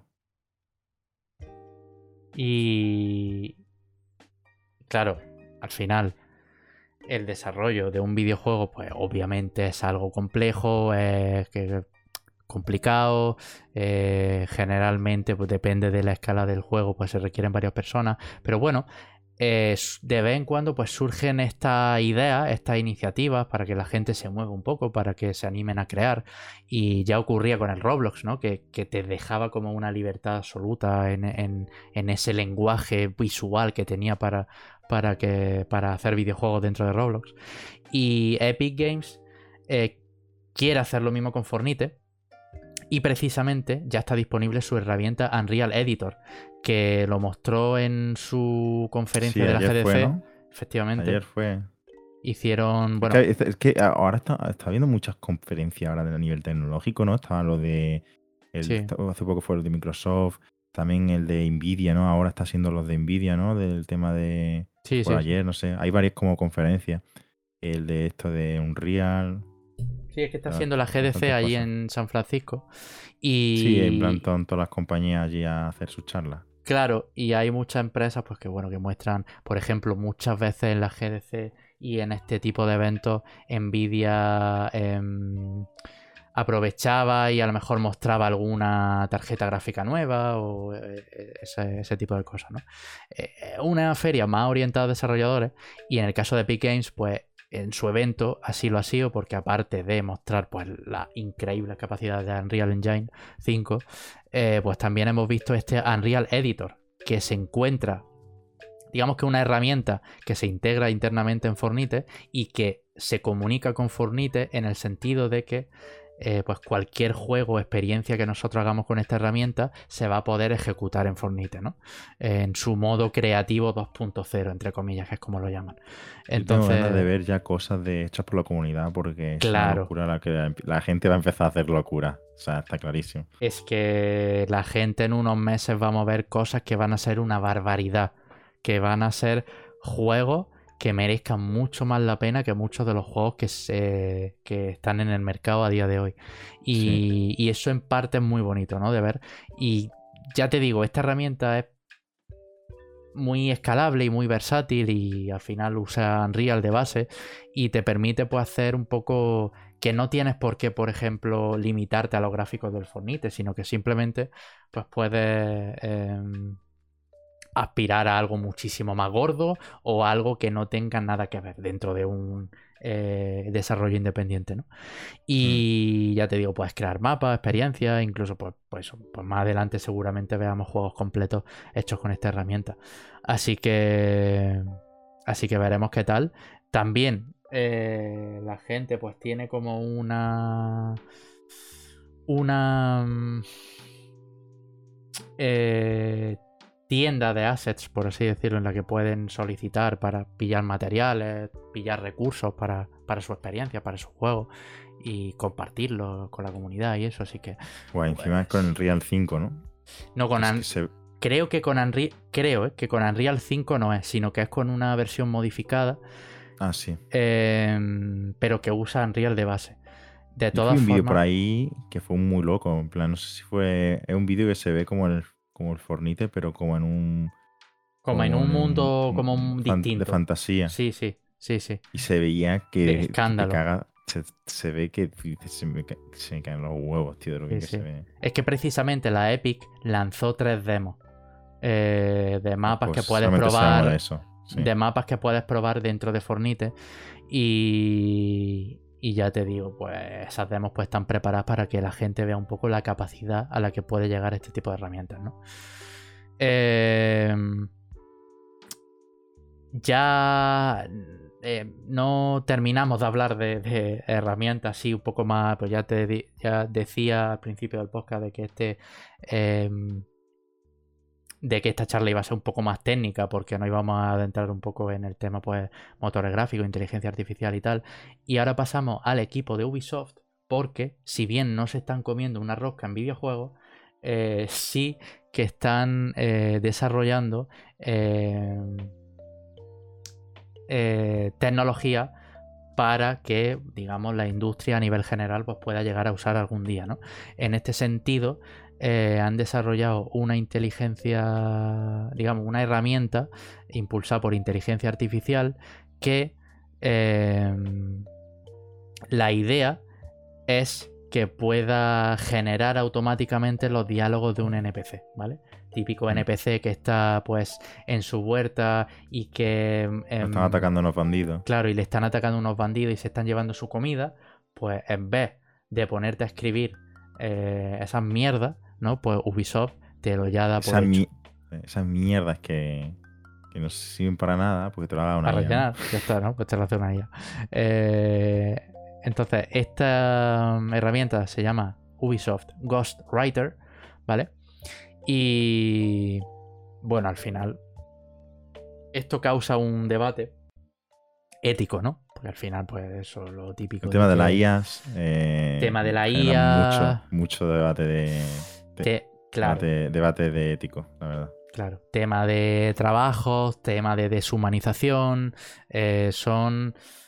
Pues eso, ciertos temas que, que, se tocan y que es normal que se toquen, pues porque la, incluso los muchos de los desarrolladores que están impulsando esta inteligencia artificial, pues tienen como esas dudas, ¿no? Porque al final somos, somos eh, gente, somos subnormales como especie y, no, nos mola el, el, em, hacernos daño lo uno a lo otro y pues como todo, este tipo de herramientas se pueden usar para el bien y para el mal, ¿no? Eh, pero bueno. Bomba nuclear, ¿no? Claro, claro, efectivamente, efectivamente. Pero bueno, eh, esperemos que Ubisoft no llegue a esa altura de bomba nuclear. Eh, y, veamos qué tal, qué tal va la tecnología esta. Lo que sí, desde luego, eh, va a ocurrir en un corto plazo y en el futuro es que cada vez la inteligencia artificial se va a integrar muchísimo más, ya no solo en, los videojuegos, sino en nuestras vidas en general. yo no sé si tú tienes ganas, pero yo tengo unas ganas de que ya cojan a la Alexa y le metan el chat GPT, tío. Sí, sí, sí. O sea, es que yo creo que los asistentes de voz, por ejemplo, van a tener una segunda vida con eso. En el sentido de que. Es que, es que literalmente, esa, cuando, o sea, en el momento en el que metan chat GPT o, algo en plan, no justo chat GPT, pero vamos, una, una de otra de Amazon, por ejemplo, ¿no? Sí. Eh, en, uno, en un altavoz de voz como Alexa, sí, sí. literalmente hemos llegado a Her. Total, o sea, total. literalmente hemos llegado a Her ya. Es que no estamos nada lejos de esa, de esa distopía. Pero. Pero bueno, eh, veremos a, dónde llegamos y a dónde. Porque es que si lo piensas bien, tío, a día de hoy, tío, Alexa, realmente quitando el tema de las luces y cosas que te puede hacer tú de instrucciones, rollo de haz esto o quita esto, ¿sabes? Quitando eso, en plan, en tema de conversación, es súper primitivo hiper primitivo comparado con lo que puede hacer ChatGPT. Sí. El rollo de, no tiene ni, comparación. Es comparar, vamos. Es que no, tiene nada que ver. Pero ya, ya te digo, igual que ocurría hace, por ejemplo, 10 años con los, asistentes, con los asistentes de voz, que eran una mierda en el sentido de que tenían tres comandos y ya, a lo que a día de hoy más o menos puede hacer, pero evidentemente está muchísimo detrás. No, no, pero el salto es, pero este salto es mayor todavía. o sea, es una locura. Sí, sí, no, esto es, esto es otra cosa. Es que a nivel, a nivel que te puede solucionar un montón de cosas de la vida, eh, sí, no, no. te puede programar, te puede hacer mierda. O sea, y cuando metan lo de las imágenes hechas por también, en plan, dentro de ChatGPT, el tema de generar imágenes también y vídeos. Sí, lo de, lo de Bing, en Bing creo que lo iban a meter, si no lo han metido ya, eh, ya en ChatGPT 4 eso es de la versión de ChatGPT 4, que va a poder claro. meter tema de em, crear imágenes, ¿no? Claro, pero es que la cosa es que Bing ya usa GPT-4, ¿sabes? que es Claro. lo que no sabíamos. Y desde hace meses nos lo ocultó Microsoft, que ya usaba la nueva versión. Lo que pasa es que creo que en- no sé si en de aquí a una semana o, o que ya estaba eh, disponible. Pero vaya, algunos usuarios ya pueden usar el Dalí, por ejemplo, con, con el, el Bing, que eso facilita mucho las tareas también. O, el tú, o tú pasarle una imagen y que te analice la imagen y que te comente sí, todo, ¿sabes? sí, sí, sí, eso es. Eso es lo más mm, loco que, que- que opino que puede hacer, vamos. Total, total, total. Pero ya te digo, la IA no acabarán dominando y bueno, yo estoy aquí con los brazos abiertos a que Yo día suceda y si, ya si está. tiene, si tiene que haber un desastre nat- bueno, natural, no en este caso, ¿no? Pero un desastre eh, que lleve a la humanidad a la extinción, yo quiero que sea por la IA. Sí, ¿no? Es Y que quiero vivir eso. es lo que más encaja realmente. Sí, es como nuestra creación nos destruye, ¿sabes? Sí, sí, sí. Nuestra propia creación nos destruye. Dicen Galache por aquí. Creo que hacen bien en no querer, claro, que pueden hacer cosas ahí en ese sentido. Em, vamos a hablar muy brevemente de que EA elimina. Hablando de cosas. EA va a eliminar tres Battlefield en abril, ¿vale? Estos son eh, Battlefield 1943, Battlefield Bad Company y Battlefield Bad Company 2. Estos juegos desaparecerán de las tiendas digitales el 28 de abril. Y eh, también em, van a hablar de... O sea, habían hablado como que querían quitar también Mirror's Edge, ¿vale? Pero al final no... No han... No, de momento EA se, se mantiene al, al margen, dicen que no tienen planes de hacer eso y que en el caso de hacerlo sería en las funciones online del Mirror's Edge o- y, y demás, ¿sabes? Básicamente entiendo que será para quitarse servicios de en medio y también, quién sabe, para un posible remake de alguno de los Battlefield que hemos mencionado, porque al final Bad Company es una saga muy muy añorada por los fans de Battlefield, ¿vale? Entonces, pues, pues Bad Company 2 me encantó, dice Galache por aquí, claro. Es que fue un juego que, que le gustó a mucha gente y fue, digamos, un, fue ya un- un- una barrera que, que, que sobrepasó Battlefield que, que moló bastante en ese sentido. Eh, Paradox, la gente que hizo Cities Skylines y multitud de juegos de estrategia que tenemos a día de hoy, eh, están trabajando también en el competidor de los Sims. Se llama Life by You. Y pues básicamente va a ser un simulador de, de vida, como ocurre en los Sims, eh, pero de Paradox. Esta gente pues se le da muy bien este tipo de juegos. Bueno, poca broma, ¿eh? Porque Paradox a nivel de juegos de Claro. gestión y tal, son de lo mejor que hay en ahora, ahora mismo, ¿eh? Claro, claro, por eso. Este sale en... Ya han anunciado que la versión en Early Access salen el 12 de septiembre en PC, ¿vale? Tanto en Steam como en la Epic Games Store. Nos ha hablado de más plataformas. Así que, bueno, guay. Yo la verdad es que de Sims nunca he sido, pero sí que es cierto que siempre han tenido como la hegemonía en este tipo de juegos. Igual que ocurrió con SimCity, que cogió, que cogieron los de Cities Skylines y los barrieron por completo. Claro que yo eso iba a decir, que llegó Paradox y, Sí, sí. y ya está, lo destronó. Entonces como que tienen el objetivo ese de destronar a Electronic Arts en cada uno de los juegos. Así Sí, que... Eso me gusta, porque Electronia es como el imperio galáctico. ¿no? El Como imperio, claro, efectivamente. la- está bien que haya que haya gente que quiera derrocarlos. Sí, sí, sí, desde luego.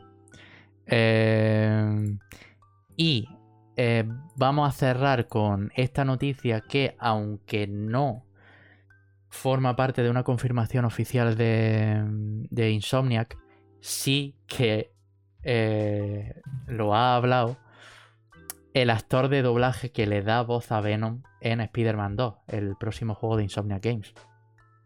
Y es Mm. que el juego todavía no cuenta con eh, fecha de lanzamiento oficial ni nada, pero el, el tío este, que no es la primera vez que se va de la lengua, eh, Tío, es que siempre se le van a dar la lengua a los actores y tal, act- actores de ro- pero porque doblaje. no están dentro del, Claro. del, del- del Pero mundillo coño, y tío, da si, igual. si- si también han trabajado en cine y tal, es como, no, no sabéis que... Claro, un puto Sí. NDA, ¿sabes? ¿Sabes? Como, tío, yo qué sé. Sí, sí, sí. Pero bueno, este señor, pues. eh, Es como ese, es como Norman Reedus, tío, que, Que también, que, fil- que filtró cosas de. Bueno, filtró directamente que se estaba trabajando Vamos, que en. dijo que estaba en la secuela, vaya, sí, en la es secuela. ¿sabes? Claro. Sí, sí. Pues este señor, que pone la voz de Venom, que es- se llama Tony Todd, eh, afirmaba que iba a salir eh, sobre septiembre y que se empezará con una masiva campaña de marketing a partir de agosto. Eh, así que, bueno, no es de extrañar porque, por ejemplo, el Spider-Man, el primero, salió también en septiembre, en 2018. Entonces, pues yo creo que es una fecha pues que Insomniac se ha marcado y, que seguramente sea esta. Bueno, lo ha dicho el propio actor de doblaje. Ahora eh, habrá que ver eh, qué día, ¿sabes? En ese sentido. Pero, pero bueno, ahí lo tenemos.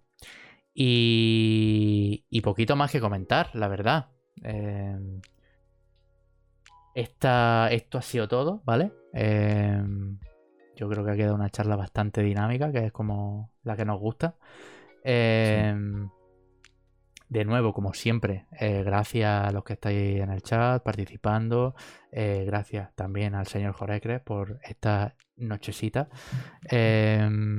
Como sabéis, el podcast lo hacemos todos los jueves a las 10 y media en twitch.tv barra podcast. El lunes posterior a los directos se suben a, YouTube en el canal que tenéis en la descripción y también en las plataformas de escucha, Spotify, Apple Podcast, Google Podcast y, demás. Eh, nos podéis seguir en Twitter también, en la cuenta arroba zon barra podcast. Y, nada más. Eh, gracias por esos 100 vitazos que deja el, el señor Alex Bass. Dice, ¿Valorant o qué? Cuidado, eh. Hombre, si hay primade, Cuidado, se, puede, cuidado. se puede plantear. se puede barajar, ¿no? Pues, pues nada, nosotros nos despedimos. Eh, muchas gracias a todos, que paséis un buen fin de semana y nos vemos el jueves con más actualidad, con más videojuegos y con, y con más movidas nuestras, ya está. Eh, un saludo, gente. Chao. Saludo o despedida. Una despedida, gente. Despedida. Chao, chao, chao, chao, chao, chao, chao. Chao, chao.